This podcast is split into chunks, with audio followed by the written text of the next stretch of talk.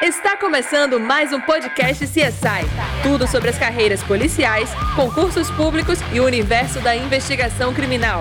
Apresentação: Amanda Mello, perita criminal oficial. Se você realmente curte o universo CSI, você já deve ter visto alguns filmes ou lido em algum livro algum crime que foi desvendado com o uso da impressão digital. A impressão digital colocou aquela pessoa naquele local ou naquela arma de crime. Você tem curiosidade de saber como é que isso funciona? Como é que um simples desenhozinho da ponta do seu dedo leva a identificar quem você é? Tema de hoje: papiloscopia forense. Antes, deixa eu te fazer uma perguntinha. Você sabe, ao longo dos anos, como é que a gente identificava que uma pessoa era ela mesma? Porque assim, hoje a gente tem, né, as impressões digitais, que pelo menos você já ouviu falar, tem um DNA que você já deve ter ouvido falar ou visto no noticiário, alguma coisa do tipo. Mas pensa bem antigamente. Como é que era demonstrado que uma pessoa esteve naquela cena de crime? Ainda vou além. Como é que era demonstrado que aquela pessoa era aquela pessoa? Ai, Amanda, que loucura, aquela pessoa, aquela pessoa, sim. Porque você pode chegar e ter dito assim: ah, eu vi Amanda em tal local. Ok. Você pode ter 100% de certeza nisso? Não, podia ser alguém muito parecido comigo. Poderia ser uma irmã gêmea que você nem sabe que eu tenho, né? Agora, se você utilizasse um método que te desse 100% de certeza que era eu, aí sim você podia afirmar: eu não acho que vi Amanda, eu vi Amanda. Então isso aqui é para você entender o que é um processo de identificação. É aquele que dá certeza sobre a identidade de alguém. E ao longo dos tempos o homem se preocupou muito com isso. Eu te dou um exemplo bem prático. Coisas, animais. Como é que você falava que pertencia a alguém? Nos animais, como nos bois, por exemplo, se usava muito ferrete, sabe? Até hoje ainda se usa muito para marcar boiada. Nos objetos pessoais se fazia o quê? Se escrevia o nome daquela pessoa. Era comum a gente ver relógios de bolso com o nome da pessoa gravado, anéis com o nome da pessoa gravado na face interna, os lençóis bordados que hoje a gente usa por pura estética mas que antigamente aquilo era para mostrar que pertencia a tal pessoa. Do mesmo jeito era com o ser humano. Já se passou um tempo utilizando a tatuagem para afirmar que tal pessoa era realmente ela. Já se usou outros critérios não científicos e científicos, como, por exemplo, a análise antropométrica, que é a que se faz com a medição dos ossos para dizer se aquele esqueleto é de um homem, é de uma mulher, é de um jovem, é de um idoso, se apresentava algum problema, alguma enfermidade óssea, como por exemplo, se mancava de uma das pernas, se tinha osteoporose, gente, possibilidades enormes. E quiser levavam a dizer que fulano. É, poderia ser fulano, porque a certeza mesmo veio apenas no século XIX, anos de 1800 e um pouquinho mais coisa. Quando cientistas forenses começaram a perceber que o desenhozinho da ponta dos nossos dedos era único, não se repetia nem em gêmeos univitelinos, que aquelas pontas dos dedos poderiam ser classificadas e que não se mudavam ao longo da vida. A gente teve um desses cientistas chamado Juan Vucetich, que foi um dos que mais contribuiu e que até hoje a gente se utiliza do que ele afirmou sobre as impressões digitais. E quando se passou a falar em impressões digitais, nasceu a papiloscopia forense. Amanda, tá, digital, papiloscopia, mas o que danado é papiloscopia?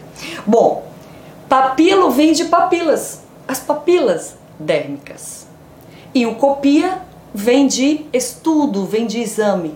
É o estudo das papilas dérmicas, que são esses desenhozinhos que a gente tem aqui, ó, na pontinha dos nossos dedos. A gente chama essa região de terceira falange ou de falange distal.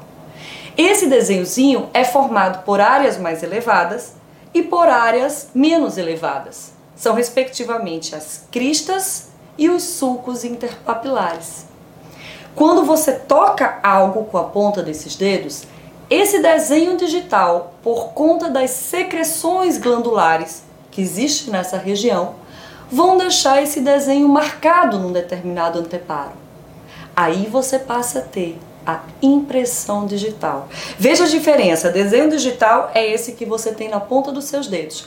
Quando você transfere esse desenho para um anteparo, você tem a impressão digital.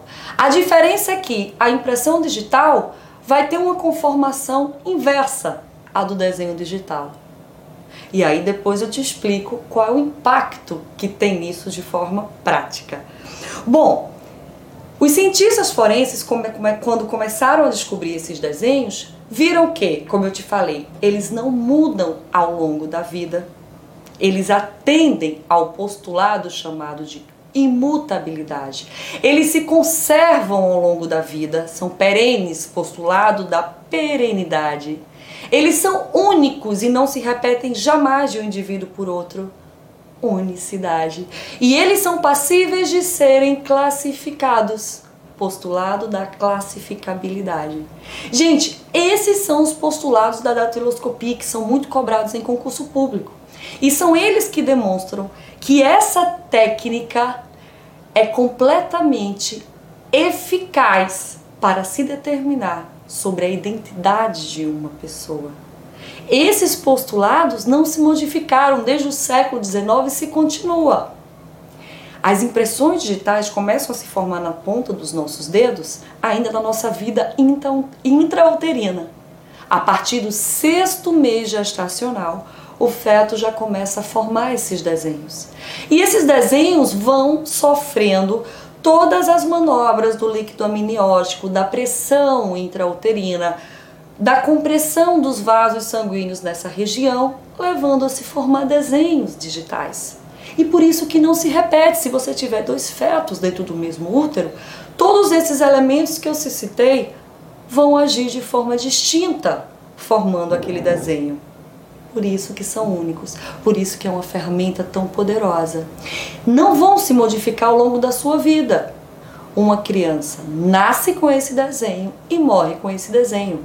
Amanda, mas se eu tiver uma queimadura que de repente comprometa, aí não foi que o desenho se modificou, mas você teve um fator exógeno que levou à não determinação daquele desenho digital.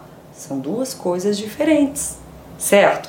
Então a gente tem, além dessa possibilidade de identificar pelas impressões digitais, e aí são as divisões da papiloscopia, a gente também tem a podoscopia, que é a capacidade de se identificar alguém através das impressões papilares do seu pé, a nível plantar.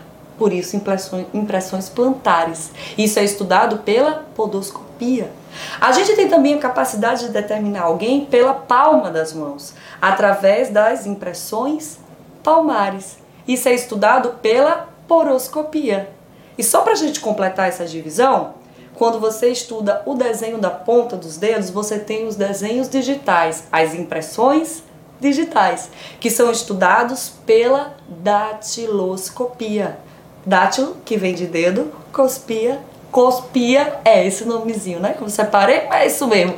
Examinar, estudar, e é exatamente isso que se faz através da análise das impressões digitais. Gente, é o seguinte: um cientista chamado Juan Vucetich, ele, através dos seus estudos lá em 1800 e alguma coisinha, século 19, conseguiu dizer, e até hoje se mantém, que as impressões digitais com base nesses desenhos digitais, tem quatro tipos fundamentais. Você pode ter impressões digitais de quatro tipos, todas elas baseadas no encontro do delta, que é um símbolozinho em formatozinho de triângulo que vai aparecer ou não nessa impressão. O encontro do delta é a base dessa identificação. Agora você pode ter uma impressão digital que não tem delta, Pois é, é a única que não possui. O tipo fundamental é chamado de arco. Já ouviu? Você estudando para concurso já deve ter falado, ouvido, né? Quando tem delta pode ser de três tipos. Pode ser presilha interna, presilha externa ou pode ser verticilo. Então lembra, o arco não tem a presença do delta. A presilha interna tem presença do delta, só que à direita de quem observa. Veja bem, não é à direita do seu desenho digital, mas à direita da sua impressão digital. Por isso, tem que se ligar que há essa inversão entre desenho e impressão e a determinação do tipo fundamental de impressão digital é feito pela impressão e não pelo desenho, tá? Então, tem um delta, se ele tiver à direita de quem está olhando aquela digital, a gente tem um tipo chamado presilha interna. Se esse delta, porém, tiver à esquerda de quem está observando, presilha externa. Se em vez de um delta eu tiver dois deltas, só pode ser de um tipo, verticilo. E aí, como eu já te falei, arco não tem presença de delta. Amanda, como assim? Tá à minha direita? Exato. Mas o que é que você vai usar como parâmetro? A presença do que a gente chama de núcleo. O núcleo, as linhas, essas mesmas linhazinhas aqui digitais vão se dobrar sobre si mesmo. Você tem ali o núcleo, que quando o delta está à direita, o núcleo está à esquerda de quem observa aquela impressão. Quando o delta, por sua vez, está à esquerda de quem observa, o núcleo vai estar à direita. Por isso que, por mais que o delta esteja deslocadinho até para a região central da impressão, você vai tentar localizar o núcleo para poder dizer se se trata de presilha interna ou presilha externa. Agora, se tu enxergasse de cara dois deltas, só pode ser uma possibilidade verticilo. E se não tem delta nenhum, Amanda, só pode ser arco. Gente, se você está se preparando para concurso público, isso é muito cobrado e chama Sistema Datiloscópico de Juan Vucetich. Isso é para você imprimir, escrever, imprimir, colocar na porta do seu quarto, colocar na porta do seu banheiro, para isso sempre estar tá na sua cabeça. Certo? Então não come mosca, concurso público, isso é bastante cobrado. Tá, Amanda, eu entendi até aí, mas eu não entendi. Como é que você me fala que a impressão digital não se repete de pessoa para pessoa, que a gente pode ter trilhões de pessoas no mundo e que nenhuma delas vai ter a mesma impressão digital quando você me cita que só há quatro tipos fundamentais de impressão digital. Verdade, sua dúvida é bastante plausível e é de muitos alunos que eu tenho.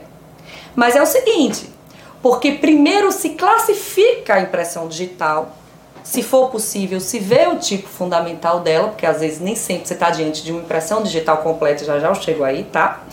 Para depois você estudar o que a gente chama de pontos característicos, que são desenho dessas linhas, dessas cristas papilares, que vão ter aspectos específicos.